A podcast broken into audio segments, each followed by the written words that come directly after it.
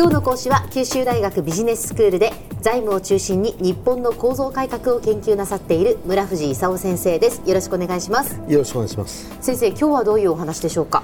今日はね税制改革の話、はい。大体あの、えー年度末になるとね、ええ。次の年の年度の税金どうするのかとああいう話になるわけですよね、はい。で今アベノミクスだとかね黒田さんの異次元の金融緩和というようなことで税収が結構上がってるわけですよ。ええ。で2014年度も税収はあの見込みより上がったしね。2015年度これからの1年も上がりそうな見込みになってると。うん。ちょっと本当はインフレがとても心配という状況ではあるんですけどとりあえず税収は上がってると、うん。でそんな中でね法人税だとか所得税だとか消費税だとかねこれから一体どうするのという話があるわけですよ。はい。で法人税はね世界のあの標準に比べるとね高すぎると。これもうちょっと安くしないとね企業が日本から外に出てっちゃうよと。うん。いう話がずっとあるわけですよ、ええ。安倍総理としてもね実効税率は引き下げなきゃいかんでしょと、うんうん。いうことで2015年度は2.5%引き下げるということにしたわけですよ。はい。そうするとその財務省的に言うとねお金がないのに引き下げるっていうんだったらね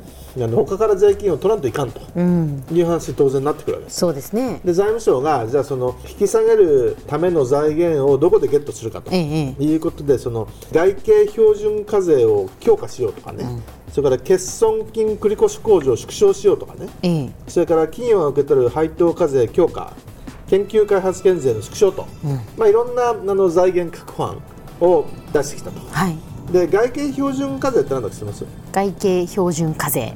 普通の税金はね利益が出たらその利益の一部取ると、いうことなんだけど外形標準課税っていうのはね見た感じ給与このくらいねとか見た感じ資本金いくらねとだったらいくらいただきます。みたいね。利益なんてなくなかったり赤字だったりしても人たくさん雇ってるとか給与たくさん払ってんだったらいただきますよみたいなね。そういうあの外からの形だけで税金を取るという外形標準課税って言うんですよ。はいはいまあ、税金払ってないあのわざと赤字にしてるとかね、そういう企業もたくさんあるもんでね。えみんなから取るぞと。いうことで外形標準課税を強化しようと。細かくしたらきりないんですけど、あのまあ相続税がまず一つ大きく変わったところでね。はい。今までねほとんど相続税払う人いなかったんですよ、600万世帯ぐらいねはあの払ってたんだけどこれちょっとその少なすぎるんでね。1200万世帯今までの2倍くらいは相続税払うことにしようかと。今まで基礎